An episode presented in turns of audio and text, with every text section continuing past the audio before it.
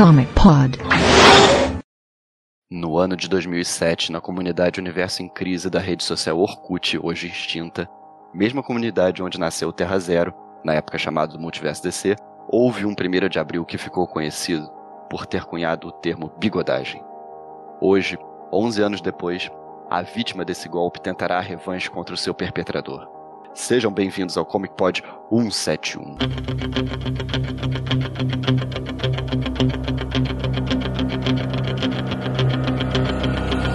What's up, Bigodalter? Está começando mais uma edição do Comic Pod. E essa é a edição 171, bigodando a nossa sequência numérica para trazer o combate mais esperado de todos os tempos para um total de duas pessoas, que por acaso são os nossos combatentes de hoje. E do meu lado esquerdo, ele, o rei da bigodagem, aquele que não possui sobrenome, Delfim! Alô, finalmente 171. Vamos agora derrotar o renegado no seu próprio jogo. E do meu lado direito, ele, que esperou 11 anos para essa revanche, o mestre da fanfic, o Renegado. É, olá, tudo bem? Vamos ver quem é que vai vencer aqui. Eu acho que vai ser a revanche vai ser minha. No. No. Como é que é? Rock 2 foi o Rock que venceu, né? tá achando que isso é um filme? Ô, pessoal, antes de eu explicar as regras do combate, eu queria só que o Delfim contasse para os nossos ouvintes o que, que aconteceu naquele fatídico 1 de abril de 2007, para quem não, quem não lembra, que você já contou isso algumas vezes aqui, né? É, vamos lá. É, o que aconteceu foi o seguinte. 1 de abril estava chegando, eu ia ser o editor DC no Brasil e acabou não rolando, porque todo mundo lembra que eu fui contratado pela Pixel. Eu estava vindo do Rio de Janeiro só para isso, inclusive. Só que daí aconteceu um rolo de contrato. é, o John Nee, da DC, fez um acordo com a, com a Pixel e, e quebrou esse acordo e tudo foi na, pra mão da Panini, uma jogada de mestre do Marco Lupó e tal. Enfim, eu quase fiquei sem emprego e não fui o editor da DC no Brasil. Mas ah, as pessoas ah, sabiam dentro do nosso grupo que isso tinha pos- isso teria acontecido tal. E esse grupo era um grupo do Orkut, uma comunidade do Orkut chamada Universo em Crise. E daí quando chegou o primeiro de abril, eu pensei, puta merda, eu tô numa posição perfeita para as pessoas acreditarem em mim. E daí eu pensei, no dia 31 de março, pensei, olha, já é primeiro de abril em alguns lugares do mundo, então eu vou atacar. E daí montei uma história rocambolesca de como seria o final da saga 52, que todo mundo estava acompanhando na época, né? Os arquitetos como Grant Morrison, Greg Rucka estavam montando um novo começo para o universo DC depois de toda aquela história que teve com começou com ah, a morte do Besouro Azul lá atrás, né? Vocês devem lembrar disso. E daí pensei em várias coisas que são 52 que não foram utilizadas na série. Por exemplo, o teclado do piano tem 52 teclas. Eles estavam usando muitos personagens secundários e, e pouco utilizados. Então pensei, quem são os secundários pouco utilizados pós-crise mais prementes. Eu pensei justamente naqueles heróis da saga Milênio, que eram os novos guardiões, e o inimigo deles, né? Que eram, era para ser os novos guardiões, mas ele era nazista demais para isso, racista demais para isso, é, que era um Ele é da África Um do Sul. que era da África do Sul, um branquelo da África do Sul chamado Jean Mileu Cruff. E meti esse- esses caras, esse cara como o grande vilão da saga, sabe? E tipo, pegando tudo que tava acontecendo, eu acho que o Sobek tinha acabado de, de comer o Osiris quando aconteceu isso. Então, tipo, fui juntando todas as peças, o Adão Negro, tudo que já tinha sido anunciado nos previews, tipo o World War III que aconteceu. E eu só sei que o Renegado foi a primeira pessoa a abraçar o, o que aconteceu. Ele começou a, a, Fazer a, con- conje- a fazer especular. con- é, especular, É, fazer conjecturas. né? Aham. E você foi o primeiro, mas eu sei que aquele grupo inteiro entrou em polvorosa, inclusive o Felipe Morcelli, criador do, do Multiverso DC. E o, o Delphi, no tempo, ele era uma pessoa que, tinha informações muito privilegiadas. Ele sempre sabia, não assim, tudo, mas ele sabia alguns detalhes que realmente aconteciam. Ele já, já disse, não só em 52, mas em, em outras histórias. Ele fala, ah, vai acontecer tal coisa, ou se liga em tal coisa, presta atenção em tal coisa, presta atenção, tipo, algum detalhe assim na página. Não, aquele, aquele cara da página tal, fica de olho nele. Então a gente acreditou. Porque, então, porque o melhor jeito de bigodar é você, você dar um background de verdade, né? E foi exatamente isso que aconteceu. E eu só fui revelar isso para as pessoas lá no meio do dia ou na noite do dia 2 de abril. Então eu deixei o negócio rolando por dois dias. E eu lembro que a primeira pessoa que ficou simplesmente irada comigo foi o renegado. Se sentiu indignado, ultrajado. Daí começou, a gente começou uma. Como posso definir essa relação entre a gente, renegado? Uma guerra fria? Uma guerra fria né? Tava, tava mó calor de outono, mas era uma guerra fria. E o Renegado ficou muito tempo sem a gente ter o registro de áudio dele ou mesmo, ou mesmo o contato com ele, né? Porque quando o Orkut acabou, até a gente reconstruir as coisas no, no Facebook demorou um pouquinho, né? Fora que o Renegado ficou sete anos com a placa de som queimada. Exatamente, cara, como pode?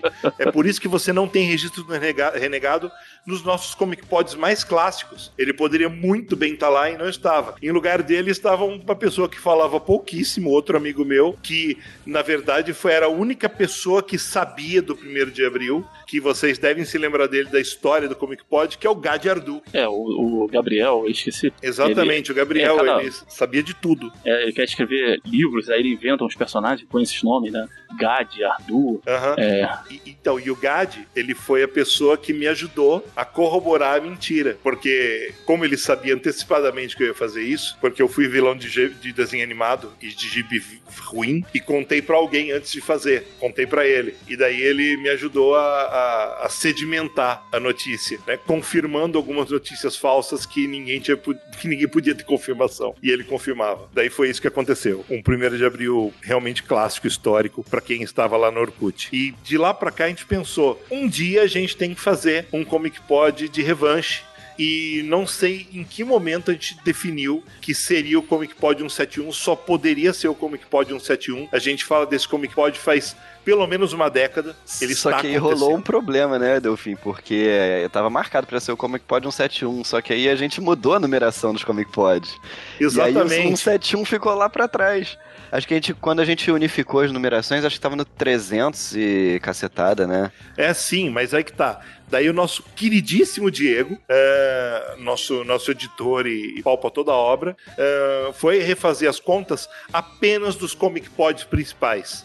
Esse Comic Pod era para ter acontecido em junho, mas como os Comic Pods tiveram de dois anos para cá algum um ou outro teve atrasos, daí ele foi computar onde cairia na numeração atual, onde cairia o Comic Pod 171. E, incrivelmente, está caindo agora. É esse Comic Pod de presente de ano novo para vocês. Resta dizer que hoje, o dia da gravação, é um dia muito importante porque é aniversário talvez de um dos maiores bigodudos da história dos quadrinhos, Hoje faria 96 anos, dia 28 de dezembro, o senhor Stanley Lieber, o nosso querido Stanley. Ah, é verdade, hoje é aniversário dele, né? Exatamente, então o, o Comic Pod 171 é dedicado à memória deste que foi o maior bigodudo da história dos quadrinhos, Stanley. Excelente, Excelsior. Excelsior. Excelsior. Bom, vamos lá.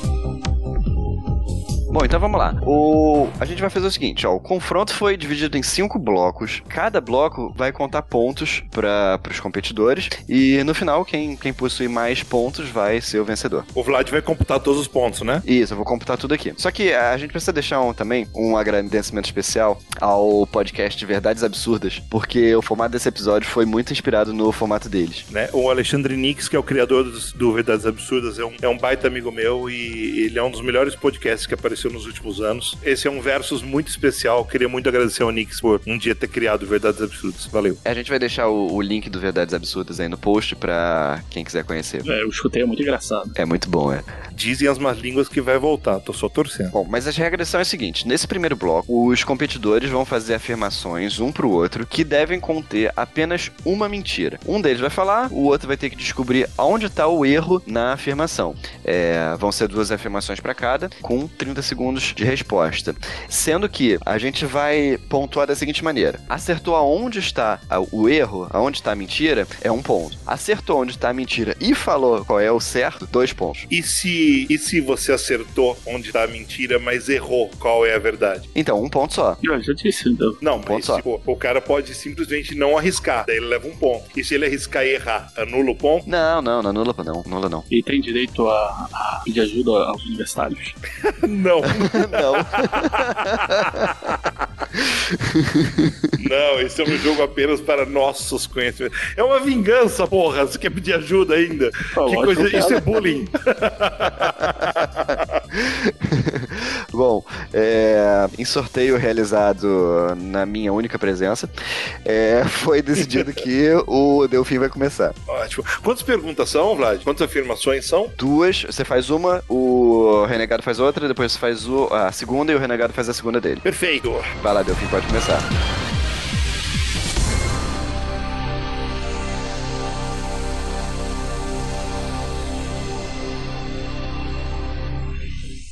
Vamos para a primeira rodada de perguntas que o computador está processando. Vamos lá. Renegado, meu querido renegado. Tô ouvindo. Então ouça bem. O mundo dos novos guardiões, os heróis que surgiram na saga Milênio, lembra deles? Sim. Ele era realmente muito estranho. Ah, além do sul-africano racista Jean-Vilain Cruff, eles enfrentaram o Snowflake, vilão que tira seus poderes da cocaína, e o Hemoglobina, Globina, Hemoglobina, Patife Vampiro, que infectava pessoas com o vírus HIV. Os dois são tão bons vilões que morreram nas edições em que estrearam. Ainda bem que quase nada disso saiu no Brasil. Tempo. 30 segundos, Renegado, pra você achar onde está o erro.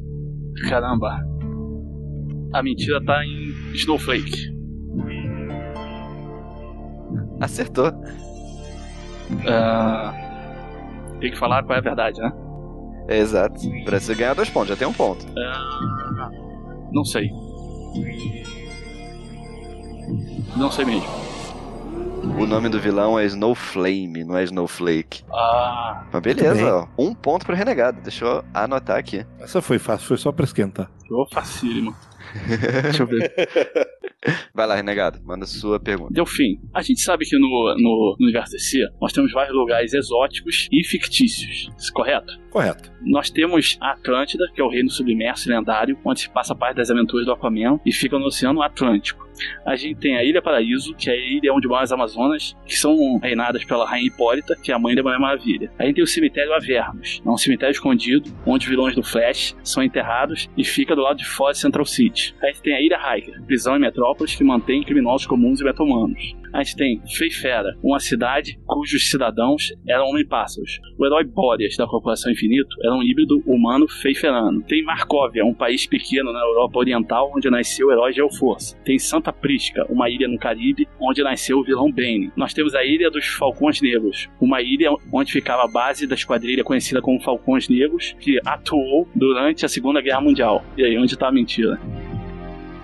Você sabe que era uma frase só, algo bem mais Ah, resumido, mas eu assumi falou. o risco, né? Eu assumi o risco, eu sei. eu acho Já que o tem nome 13 segundos, hein, eu, Delvin? eu acho que o nome do cemitério dos dos vilões do Flash tá errado. Está certo disso? Está certo? Não, mas não estou certo disso nem um pouco. Errou. E eu não tenho nem como dizer qual seria a verdade, então. É que na verdade a, a prisão que fica, que eu falei, Ilha Hiker, prisão em metrópole, na verdade é Ilha Striker. É, A eu, eu percebi depois que eu Hiker. falei. A Ilha Hiker, ela existe realmente, ela fica na cidade de Nova York. A Ilha Striker é, em metrópole foi baseada nela. Ai, ai.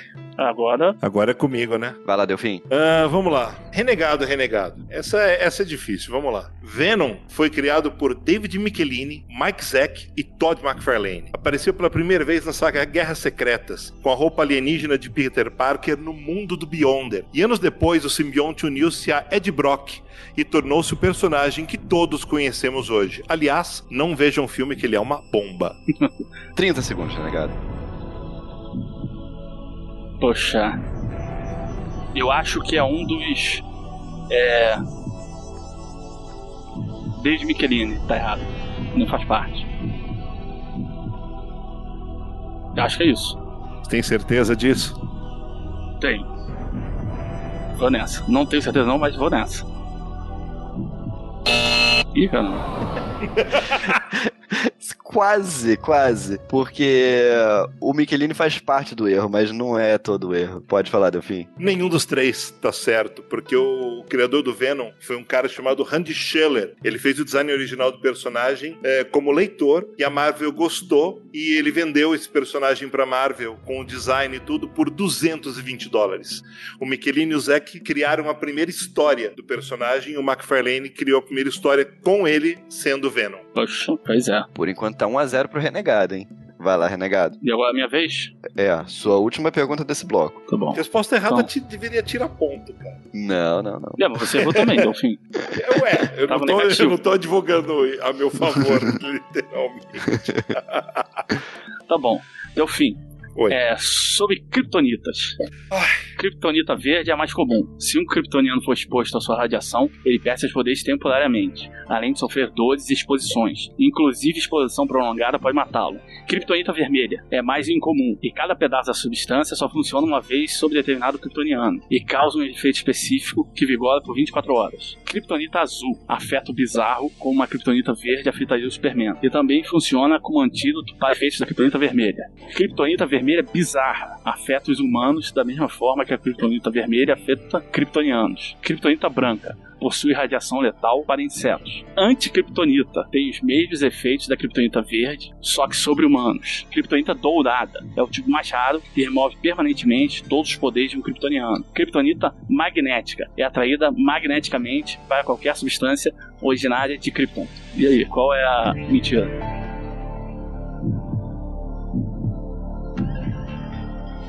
Kryptonita magnética. A kryptonita magnética é mentira? Sim, a kryptonita magnética é mentira. E qual é a verdade? Ai, caralho, qual será a verdade? Cara, eu acho que não tem kryptonita magnética pra começar. Pois é, na verdade mentira é a kryptonita branca. É, a mentira não é magnética, a mentira é criptonita branca. Que a kryptonita branca ela é letal para vegetais, não para insetos. Sim, sim.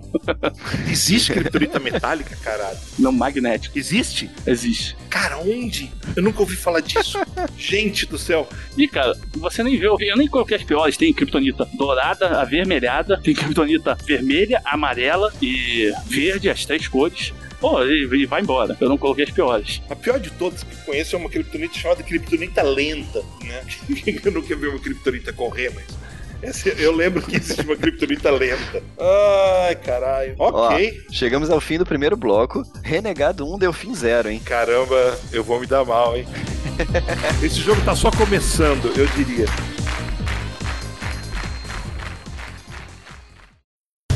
O Carnaval Globeleza pede passagem. Domingo e segunda, direto da Sapucaí, é a vez do desfile das escolas de samba do Rio de Janeiro.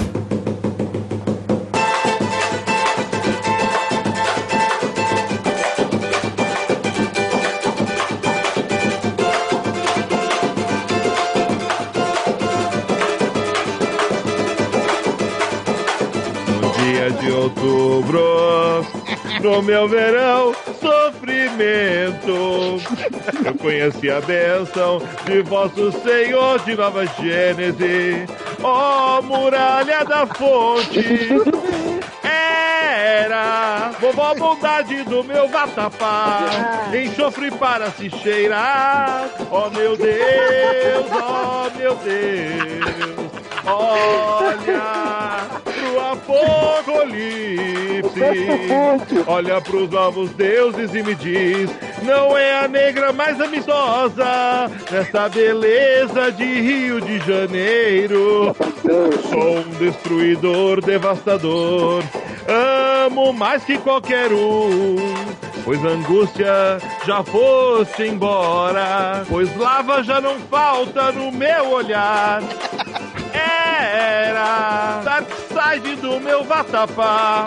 Enxofre para se cheirar, oh meu Deus, pois angústia já foste embora, pois lava já não falta no meu olhar. Num dia de outubro, no dia de outubro, e aí vai. Bateria, 10. Deus, cara. Agora é o Felipe, quero ver o Felipe fazer não, isso. Não, não, eu tenho, cara. Evolução, 8. Esse último link que eu deixei, você pode gerar o seu próprio samba é, e postar cara, nos comentários, ok? então, tipo, uh, vai ter esse link aqui, você vai lá. Tá? É um link morto da internet, mas não sei porque tá morto, a gente tem que ressuscitar esse link. Cara de pau, nota 10. A partir do dia 9, a emoção vai entrar na avenida. Abram alas pro Carnaval Globeleza. Intervalo, quero ouvir dos nossos, da, da, nossa plateia, as impressões dele. Quem tá aí? Dico, JP e o Fábio De Vito. Vocês podem falar, por favor? Queria muito ouvir os comentários de vocês sobre esse bloco. Bom, a, a, não... não precisa citar não, pode falar. Não, o que eu ia falar é que, porra, não, Kryptonita Magnética foi foda. E, ah, de onde vieram essas ideias? Cara, quantas foi de prata, cara? As ideias mais mongoloides, principalmente do, do Superman, na minha cabeça todas nasceram na área de prata. Aí todo o trabalho, na verdade, tudo do Superman foi criado na área de prata. E todo o trabalho posterior dele é só tirando o que não presta. Sabe o que faz sentido isso? Caramba, eu ia falar, eu, eu ia pegar, um dos que eu ia pegar, eu ia pegar os juramentos de Lanterna Verde pra colocar. Só que ah, o juramento é muito fácil. Não, só se você pegar Pô, todas cara, as versões não, mas dele. O problema é que não, tem exatamente. muita versão diferente. É, é. Isso. As traduções, sacar a galera tranquilamente só com as traduções. Pelo menos as, não, mas... as em português. Em inglês eu acho que não, não rola, não. É, então, então. É isso que eu fiquei em dúvida agora. Em português teve muitas versões, mas eu não sei se em inglês a, a versão mudou. Em inglês eu acho que não, até porque nem faz tanto sentido, eu acho, né? Não sei também. Mas em português, por cada tradutor, cada editor, irmão. É, Renegado, como você fez textos muito grandes, pausa um pouco mais a leitura para poder ter tempo de pensar. Tudo tá... Senão não dá para raciocinar, é muita informação. ai, ai. E depois eu que sou bigodudo aqui. Ó, inclusive, lá no grupo dos padrinhos, o Fábio acabou de perguntar qual a relação do Renegado primeiro com o Roberto II, nosso amigo.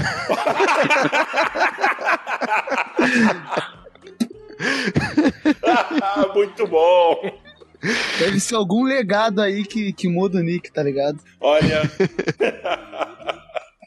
Renegado, o que você ia dizer sobre isso? Nós somos parentes, pô. Renegado seria o segundo herói de legado? Na verdade, eu sou o primeiro, ele é o segundo. Renegado, legado. Você não pegou a rima. Não é uma ah, solução. entendi. Ah, entendi agora. Bom, vamos lá, vamos lá. É, vamos pro bloco 2. Bloco 2. Na hora da virada. Mas eu já digo uma coisa. Hum. Já digo que o multiverso da Marvel acabou porque em vez de Flash eles têm o Mercúrio. É verdade. esse, é verdade. esse, isso. É verdade. Uh, um velocista que morre com um tiro não merece ser respeitado. Exato. Ah, exatamente. verdade. Isso é, Joss, isso, isso, é, isso é filme da Marvel, né, cara? Essa merda aí. Não só no filme, nos quadrinhos Olha, mas eu vou te falar que o Geoff Jones matou o Flash Reverso com um tiro também dado pelo Batman. Hein? Não, não, não, não foi um tiro, foi não, uma espada por detrás. É, peraí, peraí, é peraí, peraí. É é, é o, é, quem foi que usou a espada? O Batman. O, o Batman I, I rest my case. Não, mas não era o Batman que vale, cara. Sim, é exatamente. esse. é um Batman, Wayne. tudo vale. Mas é, é de boa, é, vamos falar sério, é um quadrinho do Jeff Jones, tá ligado? Cedo ou tarde alguém ia morrer com uma espada por detrás. Não olha Ninguém, tom- ninguém Não, ninguém tomou um soco gratuito. Se ninguém tomou um soco gratuito. Mas na não saída do filme dos Vingadores eu ouvi uma mulher falando, perguntando pro namorado dela qualquer coisa tipo se o cara que morreu era o Flash. Não, eu vi mulher perguntando Obviamente. Quando eu fui no cinema, o... tava lá o, o Mercúrio correndo e tinha uma galera que falou assim: caralho, olha o Flash! Aí eu fiquei assim: ah, DC, ganhou. Cara, mas na, na boa, a gente não pode confiar em civis, vamos falar a verdade. Não, Primeira não pode, coisa que as jamais, pessoas falaram jamais, quando, cara. quando viram o Thanos no negócio, é, ah, o Hellboy é o. nossa, que Cara, horror. civis ou não, assim. Minha isso- nossa senhora. E isso só mostra uma coisa pra mim, tá ligado? Que assim, a, a Marvel pode até fazer os Vingadores serem mais relevantes que a Liga da Justiça, mas Mercúrio nunca será Flash, velho. Quem nasce pra ser Mercúrio nunca vai ser Flash. Não se trate, não, como é que é? Não trate como Flash quem se trata como Mercúrio. Exato. Caraca, isso dá um meme. Mas enfim, é onde a Na gente. estreia da Tela Quente 2019.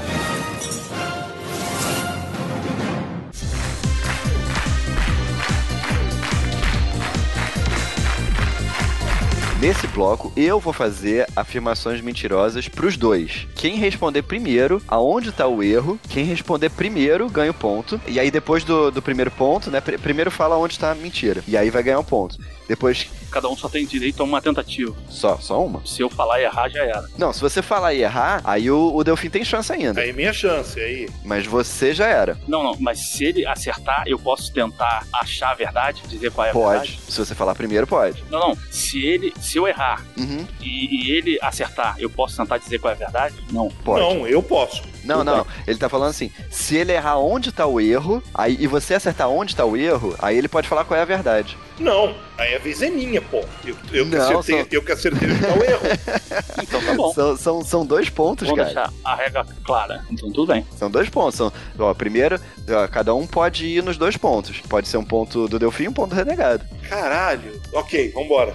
Vamos lá, que as, as minhas afirmações são mais fáceis do que as de vocês, então é, vai ficar mais competitivo. Então, se eu errar, mesmo assim, eu ainda posso tentar achar a verdade se ele acertar, né? Pode. Mas espera Tá. eu terminar tudo pra falar onde tá ah, o erro, tá? Você, vo- vo- então você diz um valendo. É, eu vou falar valendo, aí, aí vocês podem falar. Ó, primeira afirmação. Na saga O Retorno de Barry Allen, que ocorreu na revista mensal do Flash nos anos 90, o roteirista Mark Wade trouxe de volta o vilão Flash Reverso, que naquela época estava morto, disfarçado como Barry Allen, para poder desenvolver mais os poderes do Wally West, que era o Flash na época e estava limitado apenas à velocidade do som, e aproveitou para reintroduzir alguns antigos velocistas que estavam esquecidos, como Max Mercúrio e Johnny Quick. Valendo.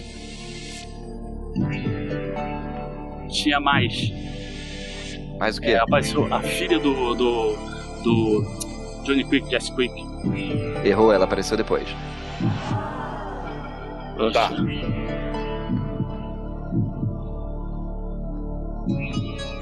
Deu fim? Eu estou aqui, eu estou pensando.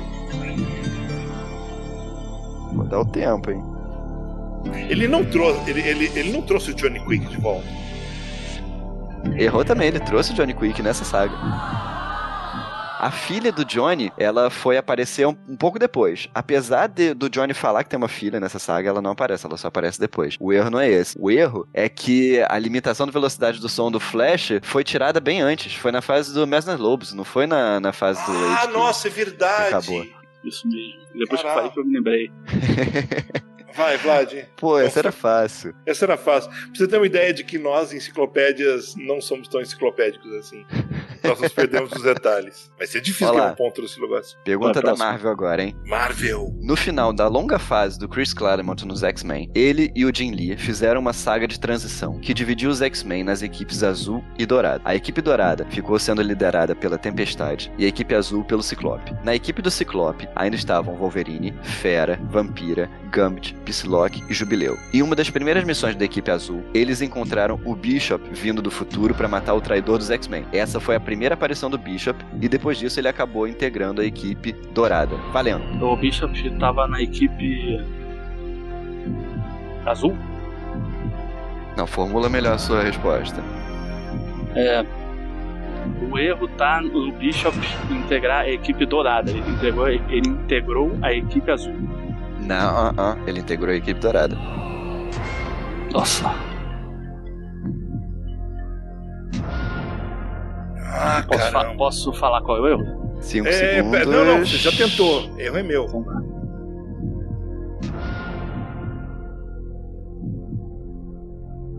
Você falou o nome do noturno, né? Não, não falei não. Não? Não. Olha o tempo. Mas talvez o erro esteja na Psylocke. Não. Aí, foi. Os dois erraram. Eu super marvete que eu sou. Na verdade, o Bishop foi encontrado pela equipe dourada e acabou ficando na equipe dourada mesmo. Ah, Lazarento. Foi a tempestade pessoal que ia encontrar. Você falou assim, foi encontrado pela equipe azul e acabou ficando Isso. dourada. Eu, Pô, ele não foi pra dourada. Se foi encontrado pela azul, ele ficou na azul. Eu- Só que eu não lembrava a cor. É, não, ele foi encontrar pela dourada e ficou na dourada. É, tem que procurar esses erros de lógica. Aí, terceira pergunta, vamos lá. Vamos lá, Se alguém vamos lá. marca ponta nesse bloco. O embate mais fracassado do mundo.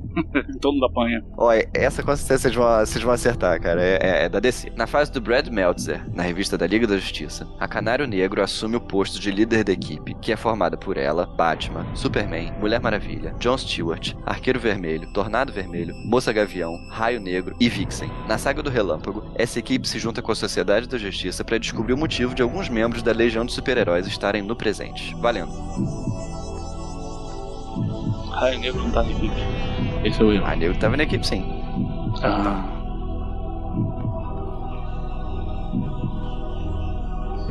Chama saga do relâmpago no Brasil mesmo? Que coisa. Chama, é Lightning Saga, né? É, Lightning Rod Saga. É, a saga do relâmpago. Saga do para-raio. Cara, é a Moça Gavião o, o problema, porque, porque o resto tá certo. Moça Gavião, você tá se referindo a, a Kendra? É a Kendra. Não, o erro não tá na Kendra. Eu não tá Eu na me lembro Kendra. que os dois ficou rolando o romance entre o Red Arrow e a, e a É. Moça Gavião. Não, gente, o erro tá no John Stewart. Não era o John Stewart, era o Hal Jordan. Ah, maldito. Cara, esse babaca só fode tudo. Porra, acaba com esse babaca de uma vez. Ó, vou pra última, hein? Última. Da Marvel. Ai, Marvel. O Surfista Prateado fez sua primeira aparição na revista mensal do Quarteto Fantástico, como Arauto de Galactus. Mas ele acabou simpatizando com os terráqueos e acabou traindo seu mestre para impedir que a Terra fosse devorada por ele. Como punição, Galactus colocou uma barreira que impedia que o surfista saísse da Terra. Eventualmente ele conseguiu superar essa barreira e passou a vagar pelo espaço. Mas na saga Guerra de Reis, ele decide deliberadamente voltar a ser Arauto Galactus para protegê-lo de uma ameaça. Valendo. Ele não criou uma barreira pra, pra impedir ele de sair da Terra. Ele criou uma barreira pra ele impedir de, impedir de chegar na Terra. Não, não, não. Ele estava preso na Terra. Ele tava preso na Terra?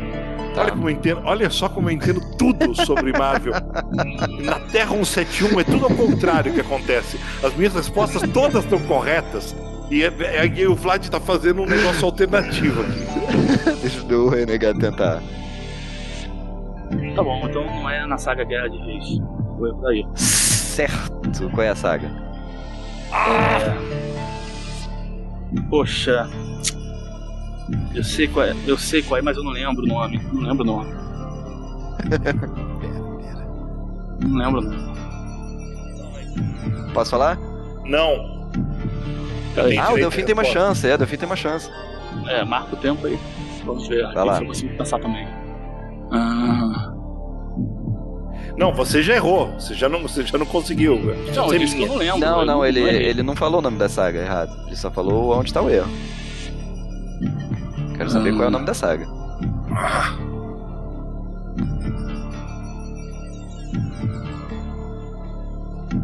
Aniquilação? Aniquilação, acertou. Caralho. Você tá usando o Google? Não. E termina o Cara, eu tô segundo sentindo que bloco. tô sendo bigodado aqui. Renegado Não, tô- não 3, tô, não. Delfim 0. Puta merda, que vexame! que vexame! Na minha pontuação eu tô ganhando de 7 a 1 E eu sou a Alemanha pontuação? do renegado na minha pontuação. Tá ganhando de 171, né? Sim, sim.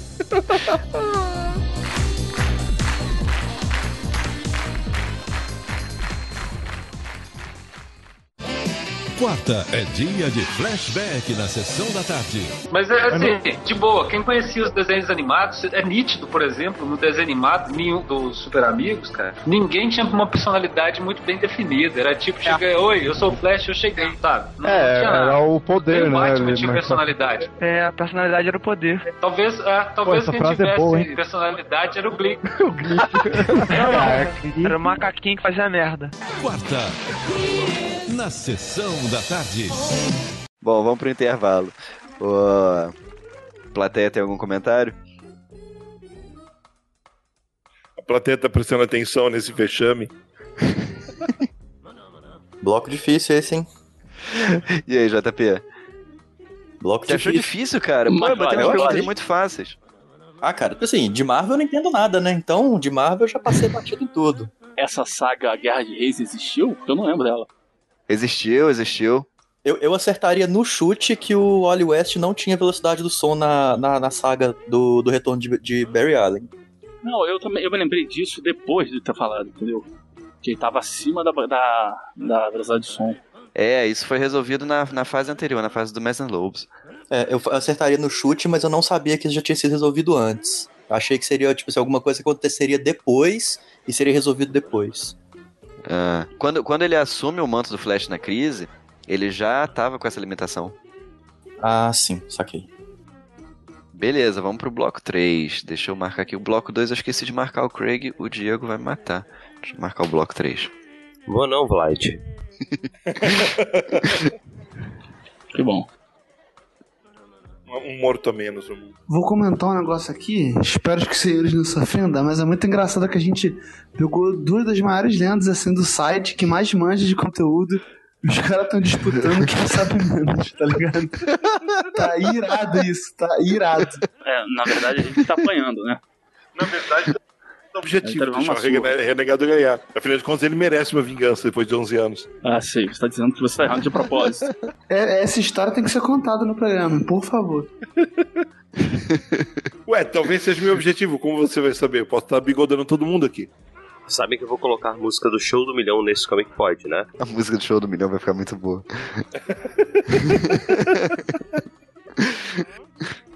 Terceiro bloco. Eu vou colocar até as vinhetas sonoras. Nesse. você, já pensou, você já pensou em terceiro bloco? Coloca aquela música da banheira do Gugu. A música do banheiro do Gugu.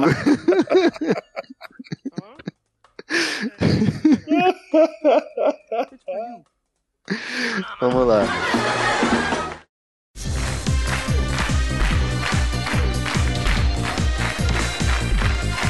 Terceiro bloco. Nesse bloco, alguns convidados muito especiais vão fazer afirmações mentirosas pra cada um. Pra cada um, tá, tá. Pra cada uma um. pra ele e uma pra mim. Uma pro Delfim Tá. e uma pro Renegado. Na verdade, vou começar com o Renegado dessa vez, que o Delfim começou o primeiro bloco. E mesma coisa, 30 segundos pra resposta, acertou o erro, um ponto, acertou qual é a resposta certa, outro ponto. Vou começar com a afirmação de um dos fundadores do Comic Pod, Matheus Kajima.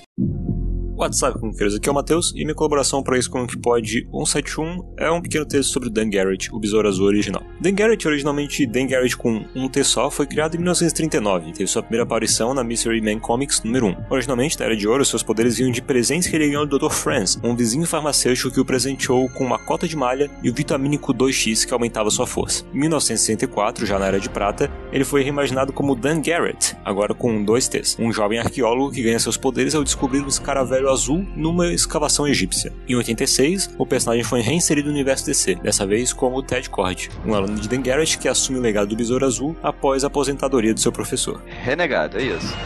Tá, o erro, ele tá dizendo que o Ted Cord foi criado em 86.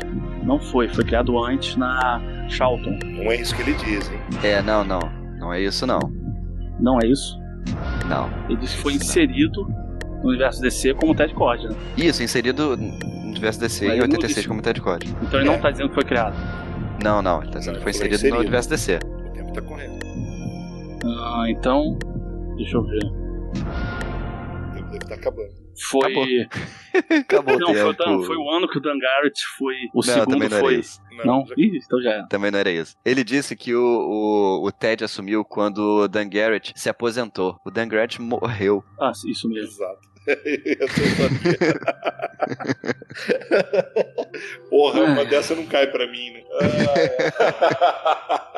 Vamos lá. vamos ver o que o destino me reserva. É que nem a bala de leite Kids. Vamos lá. Vamos ver aqui. E agora, o fundador do Terra Zero, Felipe Morcelli. Putz. Vamos lá, hein? Vamos ver se isso aqui fica agradável. Durante a crise final, o Capitão Marvel, Billy Batson, teve que enfrentar uma versão maligna da Mary Marvel que estava dominada pelo novo deus Dessaad durante uma invasão do Darkseid à Terra. E ele recebeu a ajuda de vários super-heróis e até supervilões, inclusive o arco-inimigo dele, o Adão Negro. O Billy Batson teve que agarrar a Mary Marvel e gritar Shazam para que os dois fossem destransformados e ela voltasse a ser uma pessoa normal. Deu fim, 30 segundos.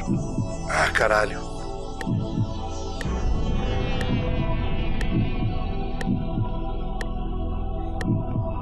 Cara, isso não foi na crise final, isso foi na contagem regressiva. Ah, que ela ah. virou a Mary Marvel do mal. Ah, final. crise final. Olha só, sem memória nenhuma. 5 segundos. Adão Negro ajudou? Ajudou. Acabou o tempo. Acabou o tempo. Eu posso responder? O renegado saberia essa, né? Fala aí. que é o Fred Freeman, que não era o Billy Batson, é o Fred Freeman. Exato. Ai, caralho, é verdade, era o Fred Freeman. Maldito. Ele já- a pergunta que você tinha- sabia pro renegado, a pergunta que o renegado sabia pra você. Pois é, né? O sorteio inicial embolou tudo. Vamos ver agora o que sobrou pro renegado. Vamos lá, agora o Igor Tavares. Aliás, foi uma muito justo o pergunta. especialista em Shazam não pegar a pergunta de Shazam. Muito obrigado. Pois é. Não, não foi premeditado. O Igor Tavares agora vai trazer uma pergunta da Marvel pro renegado. Ah, que bom que não é da Valiant. Podia, né? Fala galera do Comic Pod, é o Igor. Bom, a minha contribuição pro Game Show aí é o seguinte: antes de fundar a Valiant Comics, o Jim Shooter teve um mega desentendimento com a galera da Marvel, né? Ele era o editor-chefe lá. E ao final disso tudo aí, desse embrólio todo, que tornou o Jim Shooter meio que um pária, né? No meio dos quadrinhos, ele tentou comprar a Marvel pra ele. Tentou por um ano isso, no final dos anos 80. E aí ele fracassou, não conseguiu, porque um grupo de investidores japoneses acabou dando uma oferta melhor pelos direitos dos personagens da Marvel, beleza? Então é isso aí. Renegado, 30 segundos. É. Bom, no final dos anos 90 um- foi um grupo, né? Eles não. não, não no final dos anos 90, é, é, não foi um grupo de japoneses. Que Deu uma oferta melhor. Certa resposta, um ponto. É, agora tem que dizer qual é a verdade. É. Ah, eles venderam os direitos personagens pra filmes? Não. É, não sei. Acabou o tempo. Foi um, grupo americano mesmo que comprou. Ah, é? É. Segundo o Igor, foi. Foi mesmo, foi mesmo. Que quase liquidou a Marvel depois que, que o Shooter e o Stan Lee quase puseram fogo na casa. Então, o Renegado ganhou um pontinho. 4x0. Vamos lá, agora a última pergunta do bloco, da Érica pro Delfim. Tenha pena de mim, Erika. Oi, aqui é a Erika Taide. O escritor regular da Legião dos Super-Heróis, Jim Shooter, é reconhecido não só pela criação de muitos personagens das histórias que perderam até hoje, como Quinteto Fatal, Karate Kid, Projectra, Penumbra e Mordor, mas também por ter sido o mais jovem escritor da equipe, tendo começado aos 15 anos com a edição de número 346 da revista Adventure Comics, após enviar várias sugestões de ideias para DC, que fascinada com a qualidade das histórias, resolveu publicá-las sem indagar a idade do jovem escritor. Delfim, 30 segundos. O erro tá na idade. Não foi com 15, foi com 13. Você tá certo, o erro tá na idade, mas. Assim, vou só confirmar que isso foi com 13, mas eu acho que. Ela tinha falado que foi com 14. Vamos tirar. Tirar a dúvida aqui no. Com 13 foi em 65 isso. Aí ele. É isso. Essa eu sei. Você achou? No... Achei o quê? Achei na minha cabeça, ô mané. Porque, ó, a Erika falou que foi com 14, agora eu vou, vou confirmar aqui. Olha, vai checar, hein? O árbitro vai checar no monitor. Olha só, ele se dirige lá para o monitor, o torcedor fica na expectativa. Isso sempre vai acontecer. Revisão de um possível pênalti na central do apito, Paulo César Oliveira. Vamos explicar esse procedimento, PC.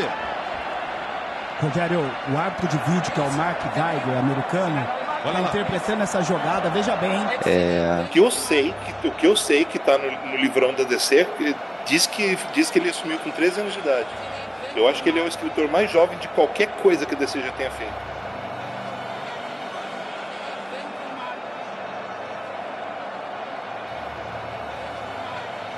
Tira teima, isso aí, tira teima.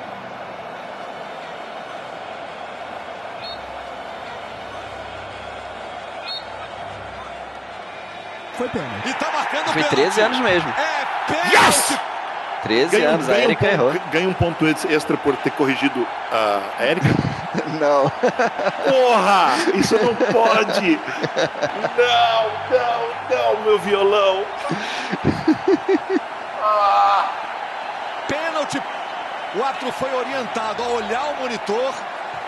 O árbitro de vídeo é, sugere a revisão, a decisão final é do árbitro de campo. Para o árbitro de vídeo, é um lance é, que é incontestável, que não, não houve dúvida, por isso ele interferiu. Ó, no fim do bloco 3, Renegado 5 e Delfim 2. Por que 5? Não, calma aí, o Renegado tinha ganhado um ponto só, Um né? Não ponto foi só, outra? quatro? É, não, é 4, 4. 4 a 2. 4 a 2 Renegado. Menos, menos. Ah, intervalo.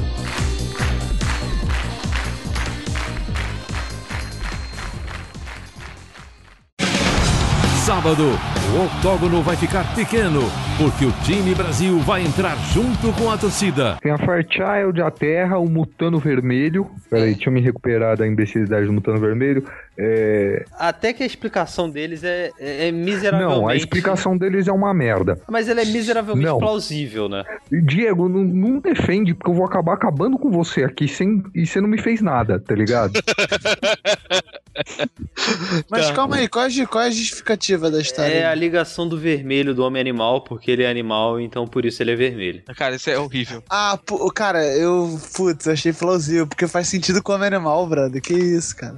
Faz sentido. Ah, é plausível. Toda lagartixa que você viu na sua vida é vermelha, ô seu arrombado? Pô, ah, é, porque, porque a gente Ah, vive num mundo que existe o campo favor. geomórfico, né? Porra, é, é, realmente. É, Porra, caralho. Puta, Dico, você não vai me fazer explicar isso. Puta Cara, deu, deu, deu, deu. Não. Deu, acabou.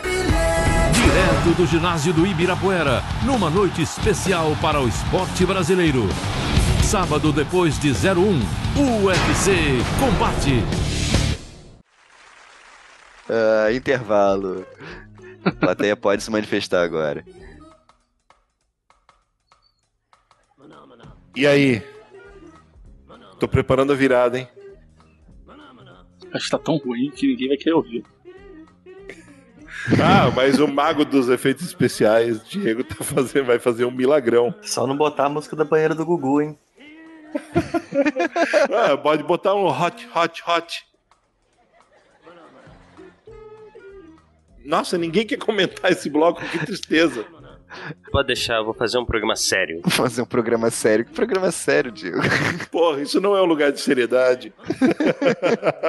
Aliás, nesse intervalo eu queria dizer para todo mundo que esse programa está sendo gravado não apenas no aniversário do Stan Lee, dia 28 de dezembro, mas também na data de estreia de uma das coisas mais incríveis que apareceu em termos de transmídia, que é uma que é o, o filme do Black Mirror chamado uh, Bandersnatch e recomendo que todo mundo veja isso, né? Porque além de ser uma, um jogo de metalinguagem incrível entre eh, livros, jogos, jogos de computador, interatividade na tela, eh, vários outros tipos de, de, de linguagens e metalinguagens envolvidos, além é uma, também uma baita homenagem ah, ao autor que mais questionou a realidade e que não teve um fim tão trágico quanto o autor fictício que aparece, na, que aparece na, no filme, né? Mas é uma baita homenagem ao Sr. Philip K. Dick. Então, fãs de Philip K. Dick e ficção científica vão simplesmente adorar um misto de Philip K. Dick Bom, acho que, acho que mistura uns três autores ali: Philip K. Dick, o Frank Herbert e o Steve Jackson, o famoso Steve Jackson dos livros-jogos. Então, não é o Steve Jackson que inventou o GURPS, o Steve Jackson que escrevia os livros-jogos que saíram no Brasil como Aventuras Fantásticas, uh, junto com o Sr. Ian Livingstone. Nem quem foi, nem o diretor de Seus Anéis, o filme. É, exatamente. Não, esse é o Peter Jackson. ah. Ô, Delfim. Mas já saiu na, na, Netflix? Saiu hoje e é incrível. Ah, beleza. Aliás, o Charlie Brooker é um dos grandes criadores desse século. Eu, eu, eu tipo, pago um pau pra esse cara. É foda. Ele é muito foda. Delfim, mais importante que o Philip K. Dick e que o Stan Lee, o Diego tá lembrando que hoje é aniversário do Pab. Pab! Olha só que presente de aniversário mais bizonho nós estamos dando pra você e você nem tá aqui pra ver. Vou botar lá, né? Por que eles são considerados enciclopédias e eles não acertam nada? né? É, é, é, tem, uma, no, tem um comercial dos anos 80 que diz: pra que tanta perna se ele voa? É por aí. É esse tipo de pergunta. Vamos lá, vamos pro bloco 4?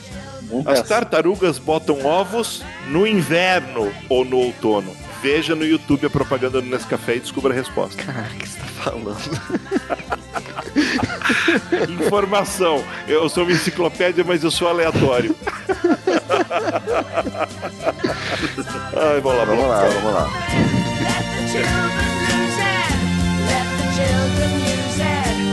all the children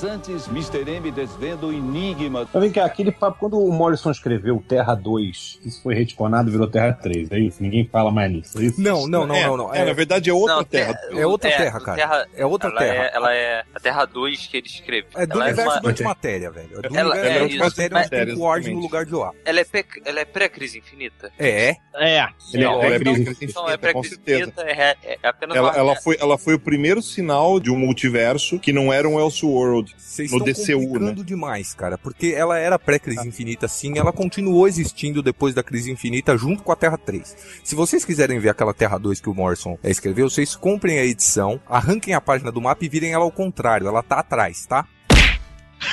Desencana.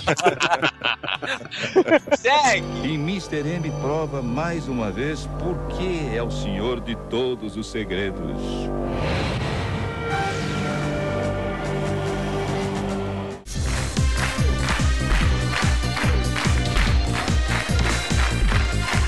Bloco 4. Esse bloco vai ser um pouco diferente dos outros.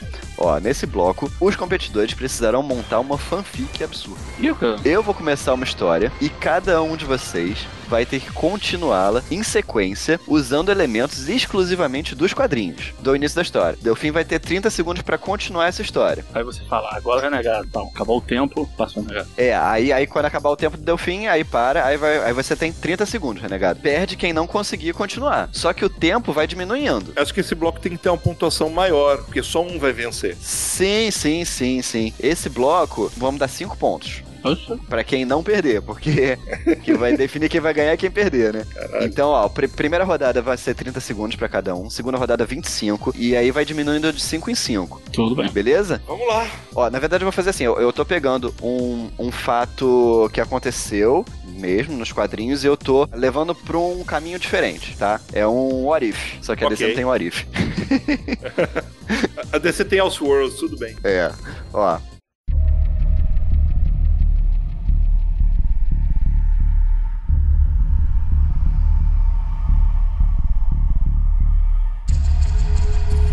Depois de ver sua cidade natal, Coast City, ser destruída por Mongul, o Lanterna Verde Hal Jordan se desespera e tenta usar seu poder para reconstruir a cidade. Os Guardiões do Universo proíbem de fazer isso, porque o poder do Anel não deveria ser usado para fins pessoais. Desesperado e furioso com os Guardiões, Hal Jordan parte com tudo para Oa a fim de conseguir o poder a qualquer custo. No caminho, os outros lanternas tentam pará-lo e acabam sendo mortos por ele, que rouba seus anéis para aumentar seu poder. Ao final da fúria de Hal Jordan, ele se vê em Oa, tendo matado todos os seus colegas lanternas, os Guardiões do Universo e o seu maior inimigo, o Sinestro. Ao olhar para os corpos dos Guardiões, ele percebe que um deles ainda se mexe. Quando vê que é Guntet, Hal se lembra da época em que ele, John Stewart e Guntet percorreram os Estados Unidos, vendo de perto todos os problemas da sociedade americana. Essa memória faz com que Jordan caia de joelhos chorando e lamentando suas ações naquele dia. Deu fim em 30 segundos. Mas isso não importa nada para Hal Jordan. Apesar de chorando, ele acaba matando Guntet com as próprias mãos e sai singrando o universo, sem rumo, mas um ser o observa de cima de sua cadeira Mobius. Sim, é ele, Metron, e todas as ações de Hal Jordan estão sendo completamente registradas. Alguém também observa diretamente de Apocalipse. Darkseid presta muita atenção, porque Hal Jordan pode Acabou. ter. Termina a frase, termina a frase. Hal Jordan pode ter três pontinhos. Renegado, 30 segundos. Hal Jordan pode ter a. pode ter a equação de vida. Assim, o Darkseid despacha Karibak e mais as fúrias femininas atrás do agora único Lanterna Verde, né? Que se tornou Parallax. Só que o que, que acontece? O, enquanto isso, na Terra, sabendo o que aconteceu com a tropa de Lanternas Verdes, a Liga da Justiça se reúne e parte atrás do Al Jordan para detê-lo. Nisso, os integrantes da equipe são. Acabou. Integrantes da equipe são. Nisso, os integrantes da equipe são Super-Homem, Mulher Maravilha, Homem Elástico, Electron e o Lanterna Verde John Stewart, que ainda mantém o seu anel. Uh, o único anel restante, além dos anéis da tropa, uh, que foram que estão na mão de Hal Jordan. Uh, porém, Hal Jordan consegue, com o poder de todos os seus anéis e toda a sua força de vontade, ele consegue consegue invadir um planeta, o planeta de Sinestro, é, Korugar, e toma controle do planeta para se vingar do seu antigo arqui-inimigo. Com isso, a, a, a Liga da Justiça chega no planeta e o, eles enviam o Electro para investigar. Só que ele é capturado pelo Jordan, que agora já sabe que a Liga da Justiça está perto e oh. pretendendo atacá-lo. E atendendo a todos os pedidos insanos de sua mente, ele mata sem piedade apenas com um pisão de sua bota o nosso querido Rei Palmer. Nisso aparece um tubo de explosão e aparece Kalibak e ele tem uma proposta para Hal Jordan. Ele diz: Hal Jordan, una-se a nós na nossa luta oh. contra o. Junte-se a nós na nossa luta contra a Nova Gênese e pela equação antivida. Temos que botar ordem no universo. Mas isso, a, a, a Liga da Justiça intervém. Superman chega e briga com o Al Jordan contra o Mulher Maravilha e o Calibak. O, o Homem Borracha fazendo suas palhaçadas. O Stewart tenta resolver a contenda conversando, oh. mas isso não chega a lugar nenhum.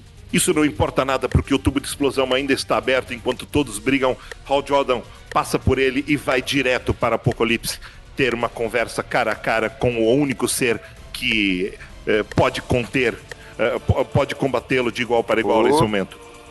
Darkseid, o Deus Negro. Enquanto isso, o Superman e John Stewart também atravessam o portal atrás dele. Só que ao chegar lá, os poderes do Superman são diminuídos porque a as nuvens espessas é, encobrem os raios solares. Boa. E e John Stewart não era páreo para um Lanterna Verde com, com tanto poder. No entanto, o Darkseid aqui mata John Stewart com seus raios ômega. Super-Homem, apenas um homem, também é morto.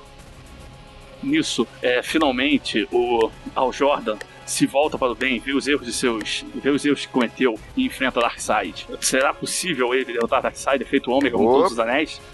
Mas Darkseid faz uma proposta incrível e diz: junte-se a mim e podemos dominar o universo. Vamos agora para a muralha. Vamos agora para a muralha da fonte, deu bala e nos apossar dos poderes da fonte. Mas o Jordan declina. Acabou. Como vocês conseguiram ir no tempo todo, eu tô dando uma frase para cada um, tá? Quem titubear, acaba. Vai lá. Perfeito. Curta, frase curta. Frase curta. Deu fim. Mas Darkseid não era páreo para os poderes da Muralha da Fonte. E é derrotado. Al Jordan então reina sobre o Apocalipse. Mas Hal Jordan consegue atravessar a Muralha da Fonte e. E ah, consegue obter os poderes da fonte. Mas a fonte era mais do que todos pensavam. Ela era. Ela era uma coisa é, incompreensível para os humanos. Mas os humanos não precisavam compreendê-la, apenas o poder de Hal Jordan. E, e Al Jordan, mesmo todos os seus anéis, não é para o poder da fonte. A fonte era o segredo da antivida. E aí ela dominou o Jordan. Hal Jordan conheceu o universo. Mas mesmo assim, ele a, a equação de vida botou ele para se voltar com o bem. Crona estava lá desde o início. Crona viu e, e ele se regenerou através dos poderes da fonte. A mão de Crona é a mão, de, é a mão que pune e também a mão que cria. E a mão que regenera, que redime. Hal Jordan pediu a Crona: restaure, Central, restaure Coast City para mim. Faça. É, conserte todos os erros que eu cometi na minha jornada. Faça com que eu me torne novamente um herói.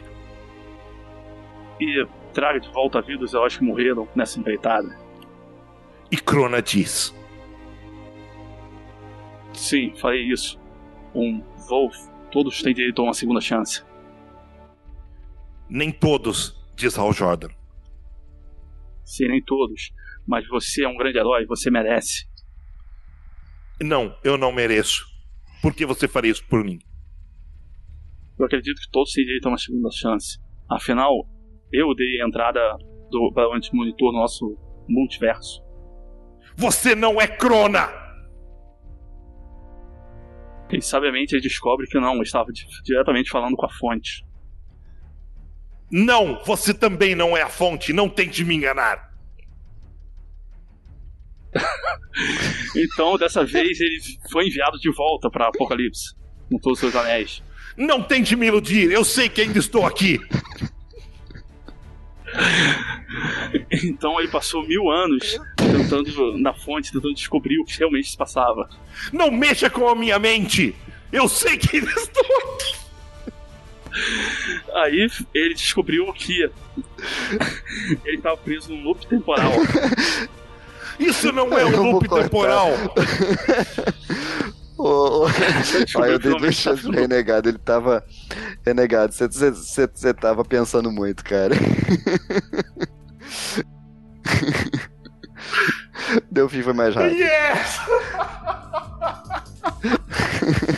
Aí pô, foi engraçado. Eu falava qualquer coisa. Não, não pode ser. Aí eu te Ué, mas é eu uma estratégia cara, que válida. posso fazer?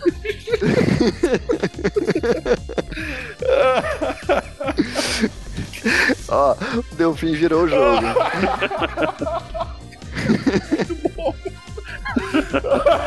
Delfim 7, Delfim 7, Renegado 4. Perdi até o fôlego com isso. Melhor fanfic. ai, ai, intervalo.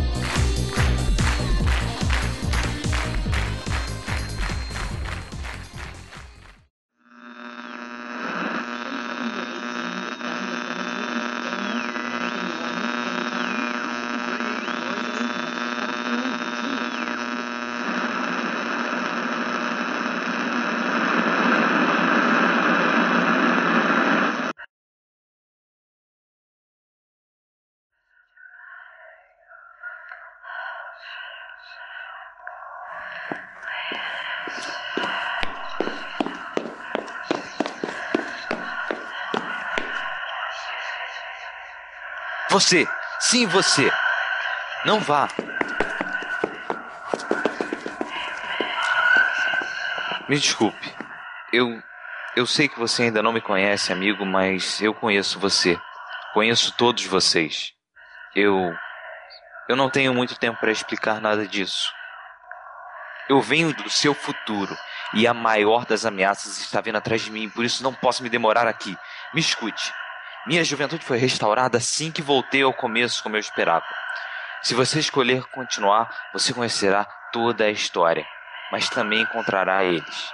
Se você ouviu algo sobre esse podcast será amaldiçoado ou assombrado ou infectado, você ouviu bem. Seja como for, não vá até o fim ou tudo estará acabado. E se isso não assusta você, se você acha que pode me ajudar, eu ainda acredito que juntos podemos conter eles. Você! Era o seu olho o tempo todo.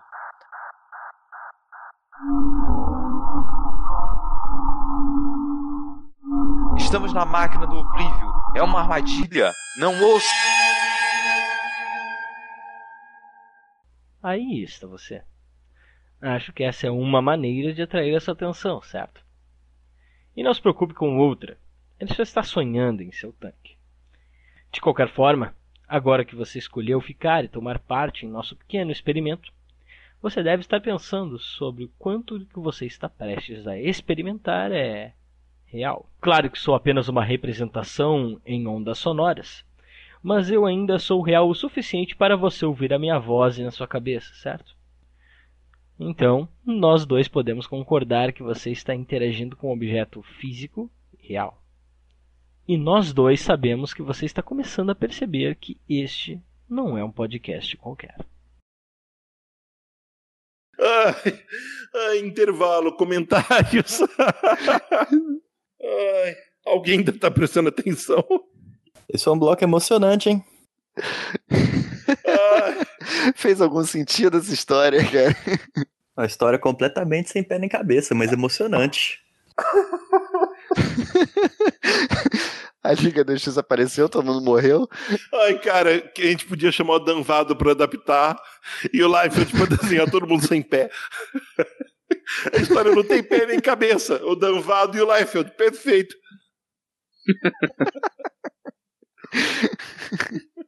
Pois é. Cara, eu tava tomando água aqui, eu acabei de espirrar um monte de água pelo nariz. Eu não consigo parar de rir. O Dico desistiu. Eu também não vou ficar muito mais tempo por aqui, não. Talvez eu ouça só o próximo bloco. É, o próximo é o último. Ah, de boas então. Pô, eu perdi esse bloco. Você perdeu o melhor. Você, Diego, você realmente perdeu o melhor.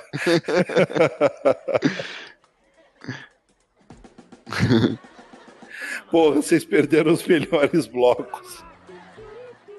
Agora só ouvindo. Não, porque ele atende telefone. Ah, tá. O, o, Ai, tocou o- o quem, quem, lá. quem atende telefone quem é, é Disque Pizza?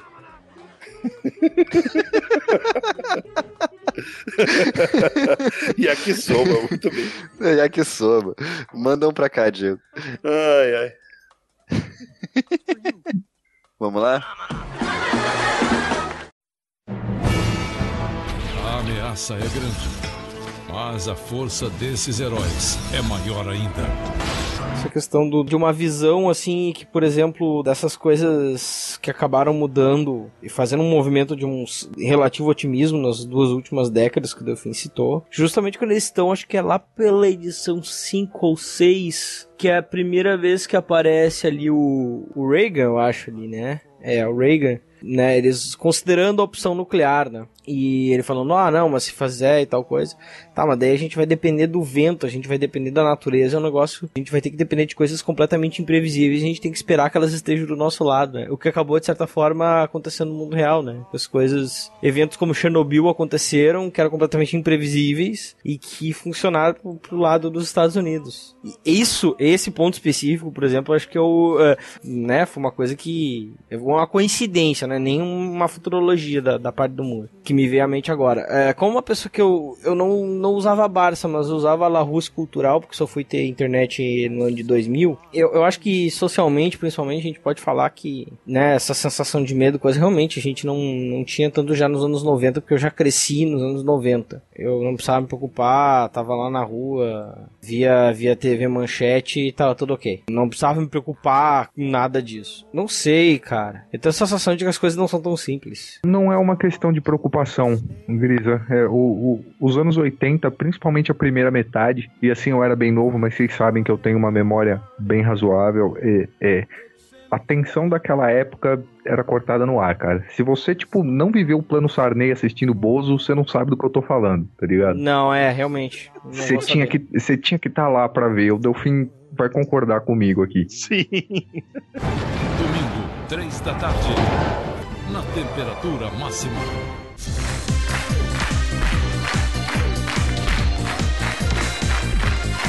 Bom, começando o bloco 5, nesse bloco, os competidores voltarão a fazer afirmações um pro outro que devem conter apenas uma mentira. Mesma regra do primeiro bloco. Um fala e o outro vai ter que descobrir onde está o erro. Se eh, descobrir o erro, um ponto. E se disser a resposta certa, né, o, o- qual é o erro, é mais um ponto. São 30 segundos para resposta. Quanto, quanto tá o placar mesmo, Vlad? 7 pra vocês, 5 pro Renegado. Eu, eu queria dizer pro Renegado que. Não, não, não, não, perdão. Ah. Delfim, 7 pra você e 4 Exatamente, 7, 4, 7, 4. Então eu queria dizer pro Renegado, sem botar pressão, que você tem que acertar tudo agora, viu? Ó, eu vou dar três perguntas pra cada um, tá? Ah, canalha! ok. Três perguntas pra cada um. Ó, quem começa agora é o Renegado. No período pré-crise das Terras, um planeta chamado Apelax tinha como costume definir seu próximo governante através de um combate até a morte. Os pretendentes ao trono escolheram a Terra como campo de batalha. Quando eles chegaram ao nosso mundo, eles toparam super-heróis. O Aquaman derrotou uma criatura de cristal no Oceano Índico. A Mulher Maravilha derrotou um monstro de Mercúrio na Ilha Paraíso. O Lanterna Verde Aljordo lutou contra um pássaro dourado gigantesco na África. O Flash venceu um hominídeo enorme feito de fogo na Itália. O Caçador de Marte eliminou um gigante de pedra. Depois, os cinco heróis se juntaram e conseguiram triunfar sobre um alienígena de madeira. Por fim, eles foram atrás do último Pelaxiano na Groenlândia, um homem de diamante, mas ele já tinha sido derrotado pela ação conjunta do Superman e do Batman. A partir daí, esses super-heróis decidiram se juntar num grupo que chamaram de Liga da Justiça da América. Onde está o erro? Esse cara que o Aquaman destrói não é de cristal. Ele é. Certo. Ele é de vidro. Certo. Certo de novo. Só. Caraca, eu achei que você nunca fosse Ah. acertar essa, cara. Eu- eu- eu- eu- você percebeu que as perguntas que eu acertei são só as- as das histórias de criação? E dei, só, e dei sorte que a Erika misturou isso com Legião na hora, mas. Ah, é a origem da liga, pô. Tem a dó. Delfim 9, Renegado 4. Negado, eu queria dizer pra você agora de verdade que você tem que acertar tudo. Uhum. sem, sem pressão. Jarvis, uma vez pediu demissão de seu cargo de mordomo na mansão dos Vingadores. Isso não teria nada demais, porque reviravoltas acontecem, essas coisas vai e vem. Mas a carta que ele escreveu não teria problema nenhum se ela não fosse uma cópia exata da carta de demissão de Walter Simonson da Marvel. Como os editores da época deixaram isso passar é um mistério. Ou foi de propósito? A única palavra alterada na carta, claro, foi a palavra Marvel e ela foi mudada para Vingadores. A demissão de Jarvis ocorre em uma edição clássica da revista do Homem de Ferro. É... que- Quem foi o que você disse que era o. É, igual a carta? É, a carta era uma cópia exata de quase. Delfim falou Walter Simons. Walter Simons. Eu falei Simonson, né? Desculpa. Tá, Simons, tá tudo é, bem, faz. tudo bem. Ah,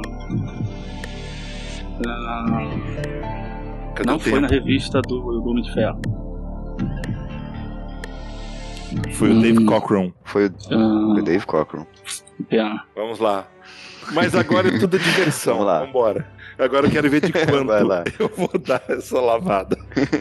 Desculpa. Ai, Vai melhor lá, vai lá. fanfic. Ai, meu são fanfic. Ó, vou, vou colocar uma. Vou colocar uma regra extra. Ah, Vou colocar uma regra porra. extra. Se a diferença for de até dois pontos, mais uma pergunta. Ok, cada um. ok, ok. Você, quer, você tá querendo. Você tá tentando apimentar esse jogo, perfeito. Tá ok. Vamos nós, Vai vamos lá, nós. renegado. Falar sobre os renegados, o grupo Renegados. É claro. É um grupo. Justo. É um grupo da DC que foi formado quando o Batman precisava resgatar Lucius Fox. Estava num país chamado Markovia. A Liga da Justiça se recusou a ajudá-lo para evitar um incidente internacional. Então o morcegão saiu da Liga e durante o resgate criou esse grupo. Seus membros fundadores foram Batman, Geoforça, Katana, Raio Negro, Metamorfo e Halo. Outros heróis já fizeram parte do grupo, como Divina, Tecnocrata, aí é Wide, Wild, não sei como se pronuncia, Capitão Marvel Jr., Tormenta, Jade, Jesse Quick, Arsenal, Erradicador, Grace, Estelar e Rastejante. Onde está a mentira? 30 segundos. Caralho. Tecnocrata, isso é sério? Meu Deus. Puta merda, eu sei que erradicador faz sentido. Eu vou nesse tecnocrata, cara. Quem é tecnocrata? Tem certeza disso? Não, mas vai. Então tá bom. Errado. Ah, é a Jessie Quick. Jesse Quick. Jesse Quick, tá. Jesse ok. Quick não, nunca fez parte dos renegados. É, realmente. Jesse Quick. É a segunda vez que ela aparece, é a segunda vez que. Enfim, eu aceito. Vai lá, Delfim. Descer pra você, hein? Renegado. Batman já teve um baticão, um bate-gorila, um bate-cavalo e até mesmo uma bate-vaca, mas nunca teve um bate-gato. 30 segundos.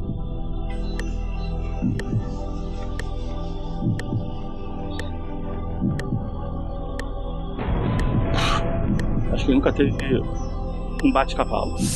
Certa resposta. Mas, tipo, mas como é que seria isso? Porque é, como é que seria a verdade? Eu diria o quê? É, Teve não sei o que. Não, não, assim, o erro, o erro tá no cavalo. E aí a resposta é ele nunca teve um, um cavalo, porque essa não tem, não tem muito pra onde fugir, Exato. então, né, dois, Dois pontos. Dois pontos é renegado 6, Delfim Aham. 9. Tá, minha vez. Vou falar de substâncias de super-heróis. O Superman inventou uma liga metálica que é tão resistente que só a visão de calor dele é capaz de derretê-la. E no seu estado sólido, ela é praticamente indestrutível. O Homem de Aço nomeou essa liga como Supermanium e usou-a para construir o Superman. O Capitão Marvel inventou uma substância que, conseguiu, que ele conseguia moldar com argila, mas só ele era forte o suficiente para tanto. Isso é tão denso que nem os espíritos conseguiram atravessá-lo. O mortal mais poderoso do mundo a chamou de Capitânia. Na Era de Ouro, os braceletes usados pelas Amazonas, inclusive pela Mulher Maravilha, eram feitos por Amazônio, um metal que só era encontrado na Ilha Paraíso. O avião invisível era feito por uma variação desse metal que tinha como propriedade ser invisível. Existe o metal originário de Tanagar, o metal enésimo. As asas artificiais do Gavião Negro são feitas desse material, que, dentre outros efeitos,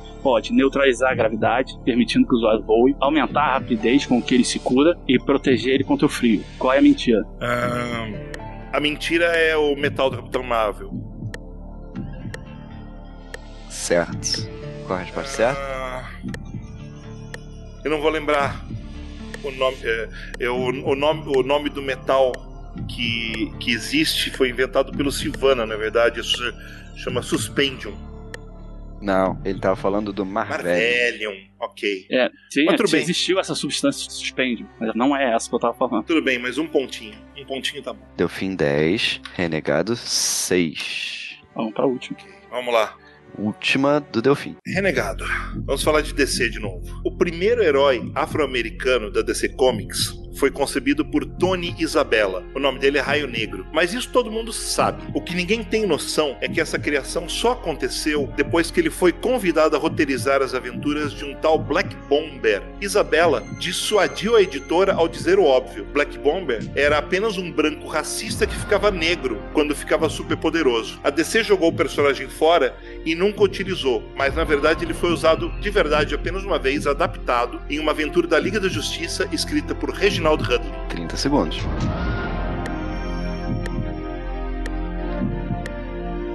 Eu acho que é, o erro tá no criador ser Tony Isabella. Criador do Isso. Raio Negro. Delfim. Oi, Vlad. Tá certa a resposta? Ele tem tempo ainda. Poxa, mas eu já dei Se você tem certeza disso? Tenho certeza. Não. Não. Ô, Vla- ô, Vlad, cadê, Não. os- cadê, o, cadê o sinal? Eu queria muito que você tocasse ele agora. Reginaldo Calma aí, deixa eu tocar o sinal. Queria muito que você tocasse ele agora, já acabou o tempo. Eu sei, mas eu tô perguntando. É o Reginaldo Hudlin? Pronto, agora eu falo. é o Reginald Hudlin. Sim, tudo isso que eu falei é verdade. e Eu essa sei. história da Liga da Justiça não foi escrita pelo Hudlin. Que eu acho que o Hudlin nunca escreveu a Liga da Justiça. É, quem escreveu essa aventura foi o Dwayne McDuffie. É, é- essa tava até fácil, porque o Hudlin nunca escreveu ali. É, quem o Hudlin escreveu foi o Pantera Negra. E terminamos. Terminamos. O quinto Terminamos e último mesmo? bloco. Acabou mesmo? Terminamos. Nossa, acabou. Não, o calma aí, Renegado tem mais uma pergunta pra mim, não tem? Não, não. Eu, Não, fui- não tem. eu comecei já Não, o. Renegado Acabou. fez, você Acabou. fez, acabou. Acabou. Acabou. Placar final, Delfim 10, Renegado 6. Delfim bigodou mais uma vez. Se não fosse para fanfic, na verdade eu teria É, vencido. mas, né? sim, tivesse mas sido só assim. que o problema, Renegado, foi que eu venci você no seu campo de batalha, que é o fanfic. isso me dá, Mas isso, você- isso me dá mais louros pela vitória, na real. Mas você bigodou muito nessa fanfic, cara, que você começou a fazer perguntas absurdas. Mas porra, esse não é o objetivo, vencer o jogo. Aí eu perdi porque eu fui obrigado a rir, cara. Aí eu. Eu também tava rindo. Mas eu ria e falava. Ai, pra quem duvidava que isso fosse acontecer um dia. Ó, ô Vlad, ô Vlad, ó, eu já venci, ele já perdeu, mas vamos fazer, vamos, ah, vamos dar esse brinde pras pessoas, vamos dar uma rodada extra? Vamos, dar uma rodada vamos extra. Quer fazer as outras perguntas? Vamos fazer agora, ó, agora, agora vamos lá. No universo alternativo, todas as perguntas. Calma aí, vamos fazer diferente. Ah. Vamos fazer diferente, Delfim. Vou abrir pra todo mundo que pode falar. Não sei quem tá podendo falar aí da plateia, mas todo mundo vai poder responder. Vamos ver quem Vamos vai lá? acertar.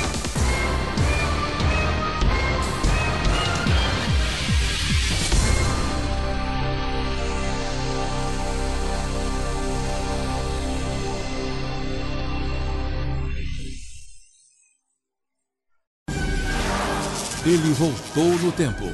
É, e agora deixa eu, deixa eu fazer um parêntese que vai fazer os fãs muito novos e os fãs muito antigos me xingarem pra caralho, mas foda-se assim. É, eu sempre escuto o- pessoas que ficavam putas quando o Barry morreu e, e- e etc. reclamarem dessa história porque assim, ah, por que o Barry Allen nunca conseguiu fazer isso com a Iris e o caralho? A verdade é a seguinte, gostem vocês ou não, tá? É, o Barry Allen não gostava da Iris tanto assim. Ponto. É, Por que, cara? Ai, Prepara os comentários aí, Gustavo. a Iris morreu, tá? É no pré-crise ainda isso. A Iris morreu e o Barry Allen cagou. O que ele fez foi ficar noivo de novo, cara. Ah, mas ela Ele tava não morta, viajou no cara. tempo, tá ligado? Ele não viajou no tempo pra salvar ela. Ela foi morta por um viajante do tempo, caralho. É, faz sentido, cara. Ele, Ele não viajou no no tempo pra tentar salvar ela, entendeu? Tipo, quando ele, ele correu a velocidade da luz, ele não caiu no século 30 onde ela tava viva sem ele saber. Não aconteceu nada disso, velho. Ele foi, tipo, três segundos depois ele pegou a Fiona Webb e foda-se, velho. É, pô, os caras vivem a vida em um segundo, bicho. Três segundos é tempo pra caramba. Então, assim, me desculpem, mas por que, que o Barry Allen nunca conseguiu fazer isso? Porque ele não tentou. Pausa aí. Pra você curtir uma nova temporada. O que eu acho legal da interação entre o Wally e eles é que eles ficam com ciúme do Wally. Porque o Wally é o filho preferido do Barry, né? Apesar de não ser É. filho biológico. E, e o Barry nunca deu atenção pra eles, então eles ficam com muito ciúme do Wally. É, porque, de novo, o Barry não gosta tanto da Iris assim, cara. Cria teus filhos aí, cria esses netos dando problema. Eu não quero saber de porra nenhuma, morri na crise. Hashtag morri na crise. Depois de conversa com Bial. A- Agora eu vou deixar o Brunão numa saia justa. Brunão, flash do Mark Wade maior que Cass Kane? Ah, agora Erro 404. Força imparável e objeto. Qual foi? força imparável e objeto imóvel. Olha, resposta, resposta na ponta da língua, hein? E assim, antes que vocês perguntem, é, antes que alguém pergunte, a melhor equipe de super-heróis de todos os tempos, de qualquer continuidade em qualquer editora, foi a Liga da Justiça Elite, cara, tá? Porque tinha o Flash do Wade, a Cass Kane, o Arqueiro Verde de Cavanhaque e o chefe Apache. Eu sou o Flash.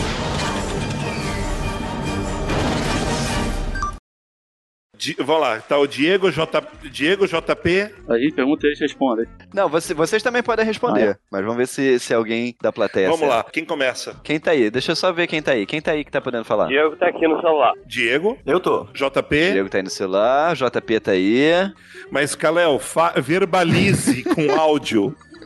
É, Kalel é, é a Érica, tá? oi. Kalel. Então eu vou fazer a pergunta, posso fazer? Pera, pera, pera, vamos lá.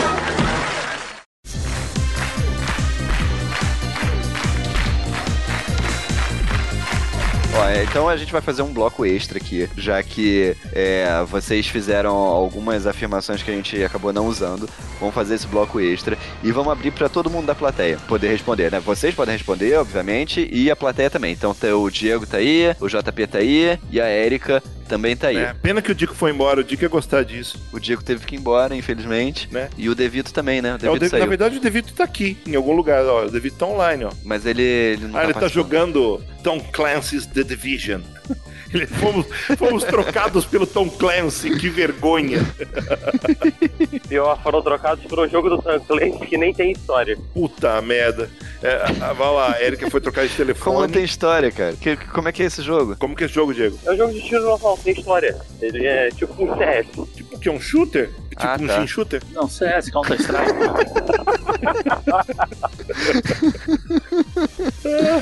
Vamos lá. Erika, Érica. Alô? Presente, positivo, operante? Oi, alô. Vocês me ouvem? Sim. É, eu queria começar, posso começar? Então vai lá, Renegado. Vamos falar sobre cidades fictícias protegidas por super-heróis. Quero deixar claro que eu tô falando da fase antes do reboot, conhecido como 952, ok? Ok. Superman protege Metrópolis. Batman protege Gotham City. Flash protege Central City, Keystone City. Arqueiro Verde protege Star City. Lanterna Verde, Al Jordan protege Coast City. A família Marvel protege Fawcett City. Aquaman protege Amnesty Bay, ou Baía da Anistia. O Jaime Jaime Reis, o Besouro Azul, protege El Paso. É mito! Átomo protege Ivetown. Gavião Negro protege St. Roche. Asa Noturna protege Bloodhaven. E a família Knight, que segue o legado do Starman, protege Opal City. E aí, qual? O erro tá no Gavião Negro. Não. O, e- o erro está no Besouro Azul, Asa que é o Noturna? uma cidade de verdade. Acertou. É verdade, é o acertou. Albuquerque. Merda, não é eu passo. É o, é o Passo, não é uma cidade fictícia. É verdade. É o Passo existe. É, assim, fictícias. Fictícias. Boa, Érica, boa. Me prendi muito nas cidades que- fictícias. Vai lá, Delfim, faz a sua. Vamos lá, ó. É, A minha pergunta agora é, é romântica, hein? Vamos lá. O Lanterna Verde de Hal Jordan e a Princesa das Amazonas Diana Prince deveriam ter sido um casal romântico na década de 60, mas o plano foi por água abaixo quando a editora recebeu uma carta de um fã que sugeriu a mesmíssima coisa. Para não correr o risco de uma ação legal pelo roubo da ideia, a DC abortou o plano. Eu acho que a mentira é que era com a Mulher Maravilha. Provavelmente era com outra personagem. Ok. Não. Eu acho que o erro é que ela não é, abortou, ela reutilizou no. trocou pela, pela Carol Ferris com as Amazonas. Eu acho que é isso. Mas se trocou, não é, não é, o- não é o plano, é outro plano. Não, para não, Não, não usar é como Mulher Maravilha. Não é isso? Então. Não. Não. Hum. Não, porque mesmo que se ele tivesse trocado pra botar com a Carol Ferris, ele teria abortado o plano de juntar o Hal com a Mulher Maravilha. Ah, tá. Alguém mais quer chutar? Superman e Mulher Maravilha. Não, isso é outro plano também. JP, Eu não tenho nem ideia, cara. Diego, alguma ideia? Parece simples essa, né? Essa foi a primeira que eu escrevi. Resolveram perguntar no meio do jogo. Não, mas essa, mas essa é difícil, essa é difícil. Então, é o seguinte: tudo que tá aí é verdade. Só que a editora teve essa ideia na década de 70 e não 60. Agora, esse, esse fã salvou a Mulher Maravilha, né? Imagina a Porque- Mulher Maravilha com um porque- babaca. Namora o Hal Jordan, Imagina cara. que, Pô, que bosta. Mas era, um- era, era aquele Hal Jordan pós-Daniel Neal, né? É, teoricamente. Mas era o Hal Jordan pós Daniel O'Neill e era a Mulher Maravilha pré Daniel. Sim, exatamente. Então, era a do Dennis O'Neill, ia ser uma bosta total. Era aquela, era, era aquela Diana Prince que meio lutava Kung Fu. Não obstante ela ter jogado fora os poderes pra casar com o cara e não ficar com o cara, ela ia ficar com outro machista. Pois é, não. Então, temos, temos que agradecer a um fã. Daqui a pouco a gente descobre que é um fã famoso, tipo o George R. R. Martin. ou- Ele adorava escrever cartas para as editoras. Posso mandar mais uma? Pode. Manda lá. Empresas fictícias do DCU. Caralho, tudo fictício, vamos nós. Ironworks pertence ao John Henry Irons, aka Aço, e tem como sede Metrópolis. Hambúrguer do Tio Pança ou somente Tio Pança. É uma cadeia de lanchonetes que equivaleria ao McDonald's ou Burger King. LexCorp, o grupo de empresas criado por Lex Luthor. Laboratórios Star, um grupo de laboratórios avançados com sedes em várias cidades e que auxiliam os super-heróis. Indústrias Dayton, pertence ao Steve Dayton. AKA Mento, da Patrulha do Destino. Ferres Aeronáutica, projeta aviões e peças de aviões. Fica em Coast City, pertence a Carol Ferres. O interesse amoroso é o Jor. Indústrias Stag, é uma multinacional que pertence a Samuel Stag, personagem que antagoniza o Metamorfo. Onde tá a mentira? Ela não se chama Ironworks, a empresa do. Ironworks não pertence. O nome da empresa não é Ironworks, a do John Ironworks? É Steelworks, não é? A empresa chama Steelworks. Errado. É Ironworks. É, igual Alex Corp por Alex Luthor, o pai do Lex Luthor. Não, errado. Não? O, o criador, o, o dono da, das indústrias Stag é Samuel Stag mesmo? Não, tá errado. Tá, não. Você tá certo. É, esse é o erro. Esse é o erro. o JP É, tá é. Simon Stag, não é? Isso. Simon Stag. Ah. Simon Stag. Olha aí. Tem mais alguma essa. Delfim? Eu tenho, Pô, eu eu tenho uma um alimentícia pra todo mundo. É DC também. Vamos lá. Todos prontos? A comida mais insuportavelmente quente e excessivamente temperada do universo DC é o chile do Arqueiro Verde. Dizem as más línguas que nem Homer Simpson o agu- o aguentaria, sendo que só há notícias de que um único humano, que é o Barry Allen, além do criador dessa delícia gastronômica, foram capazes de suportar um prato inteiro.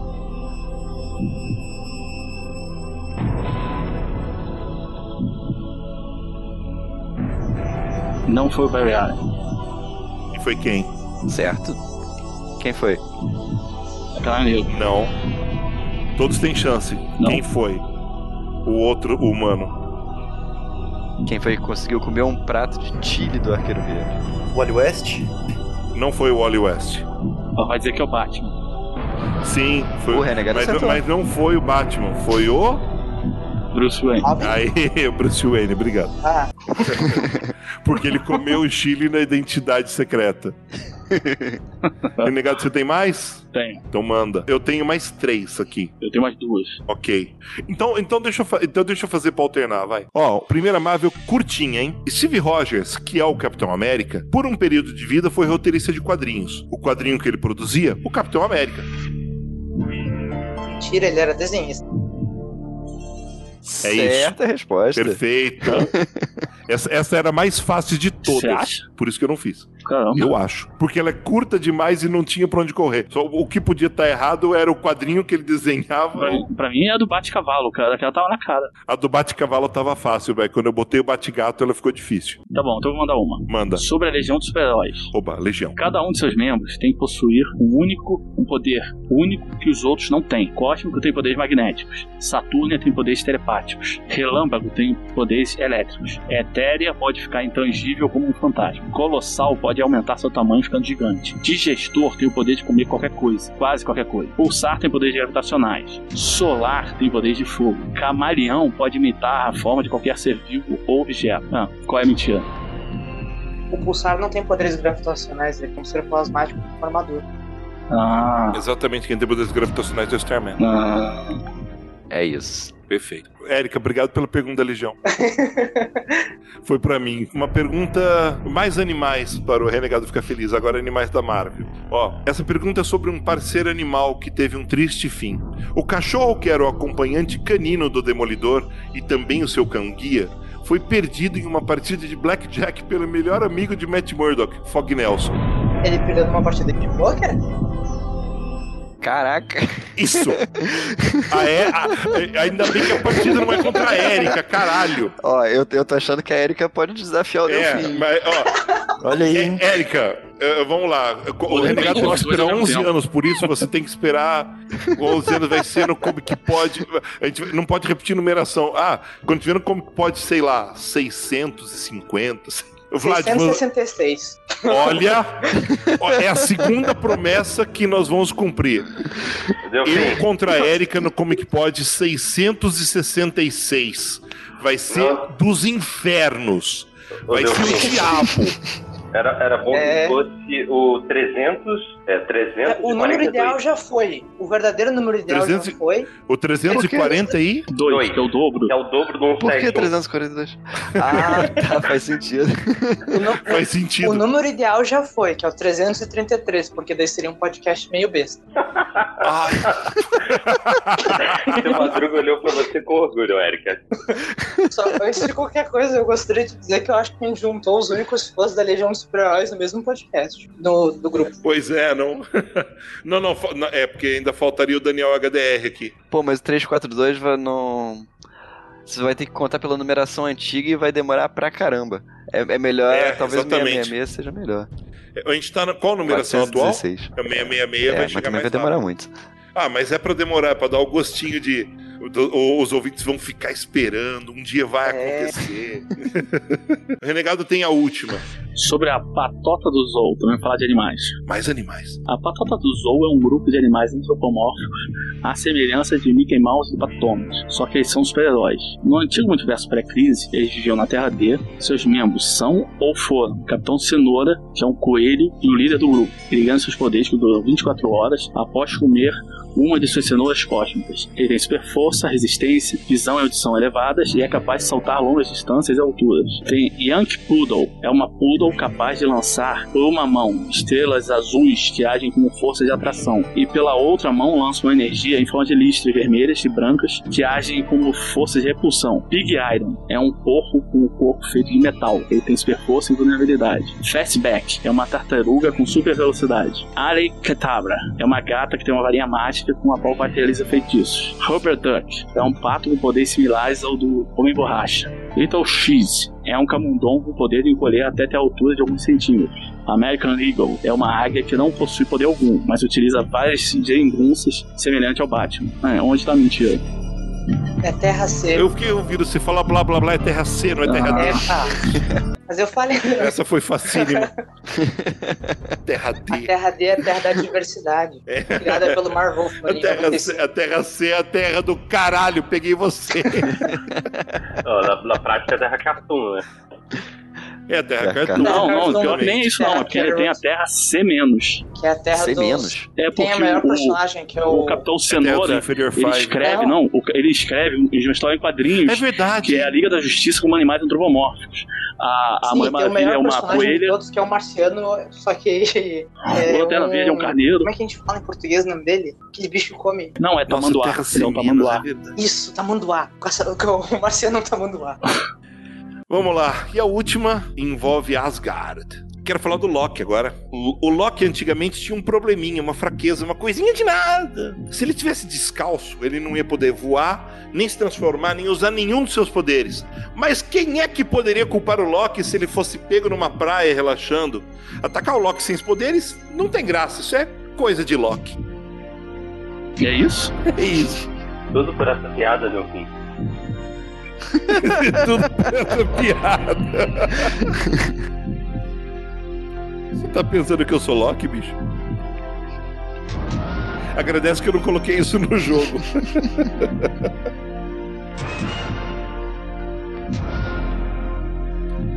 Nossa, ninguém vai pegar essa. Eu acho que o erro tá, tá no negócio de coisa de Loki. Tinha que ser coisa de louco. Não, o erro não pode estar na piada, renegado. O erro nunca está na piada. No máximo, o erro pode ser a piada. A piada é um piada é erro. um erro. A piada é um erro, ok.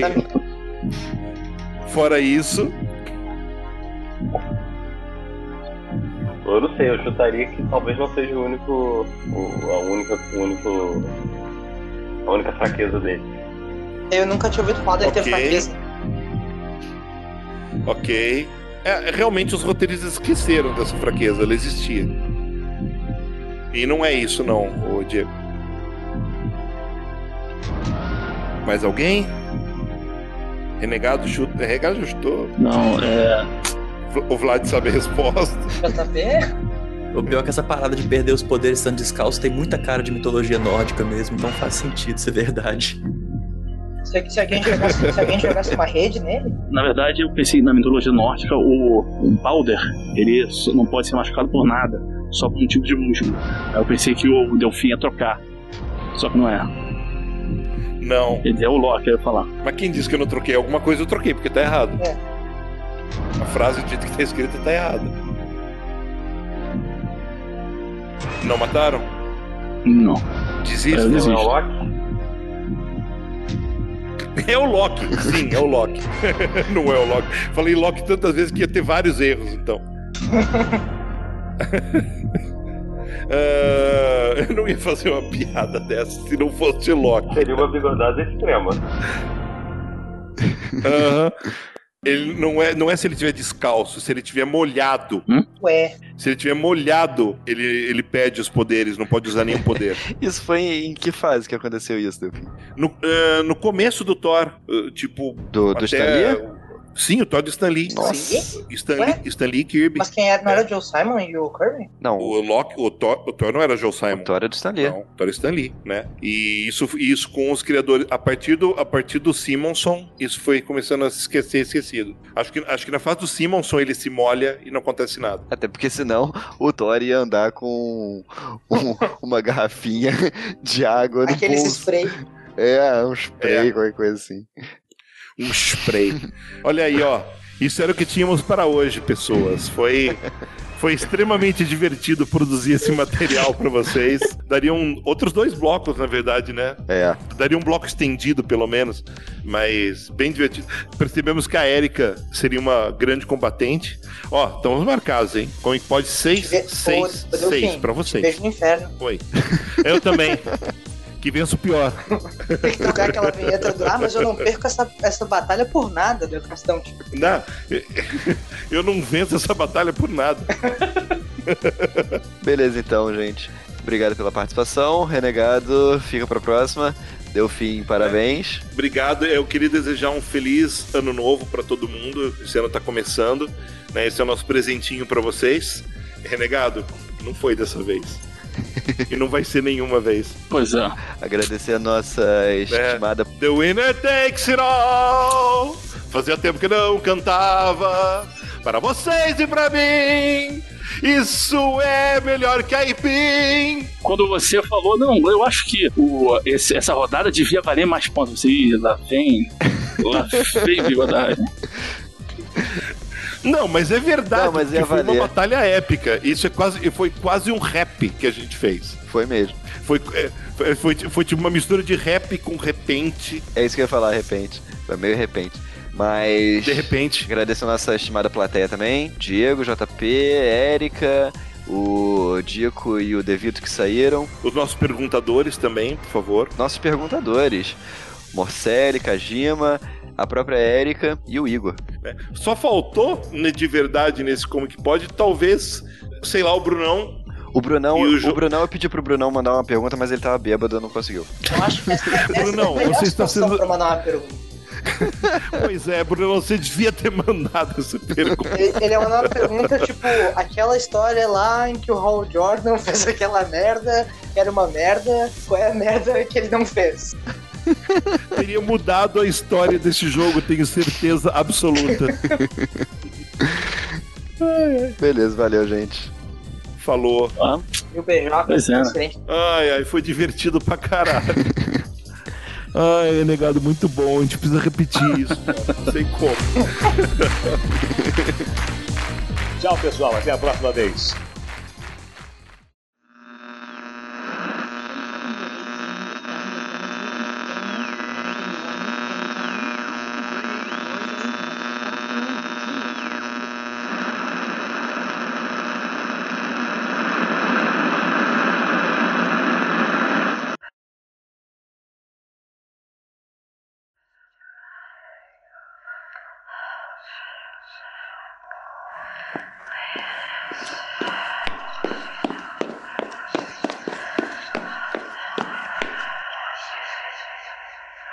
Você!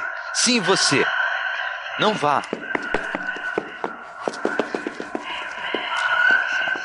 Me desculpe. Eu. Eu sei que você ainda não me conhece, amigo, mas eu conheço você. Conheço todos vocês. Eu. Eu não tenho muito tempo para explicar nada disso. Eu venho do seu futuro e a maior das ameaças está vindo atrás de mim, por isso não posso me demorar aqui. Me escute. Minha juventude foi restaurada assim que voltei ao começo, como eu esperava. Se você escolher continuar, você conhecerá toda a história, mas também encontrará eles. Se você ouviu algo sobre esse podcast será amaldiçoado ou assombrado ou infectado, você ouviu bem. Seja como for, não vá até o fim ou tudo estará acabado. E se isso não assusta você, se você acha que pode me ajudar, eu ainda acredito que juntos podemos conter eles.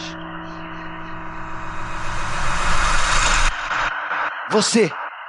Era o seu olho o tempo todo.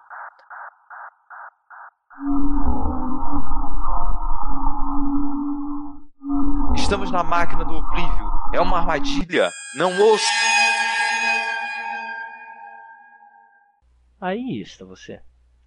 Acho que essa é uma maneira de atrair essa atenção, certo? E não se preocupe com outra. Ele só está sonhando em seu tanque. De qualquer forma, agora que você escolheu ficar e tomar parte em nosso pequeno experimento, você deve estar pensando sobre o quanto que você está prestes a experimentar é real. Claro que sou apenas uma representação em ondas sonoras, mas eu ainda sou real o suficiente para você ouvir a minha voz na sua cabeça, certo? Então, nós dois podemos concordar que você está interagindo com um objeto físico real. E nós dois sabemos que você está começando a perceber que este não é um podcast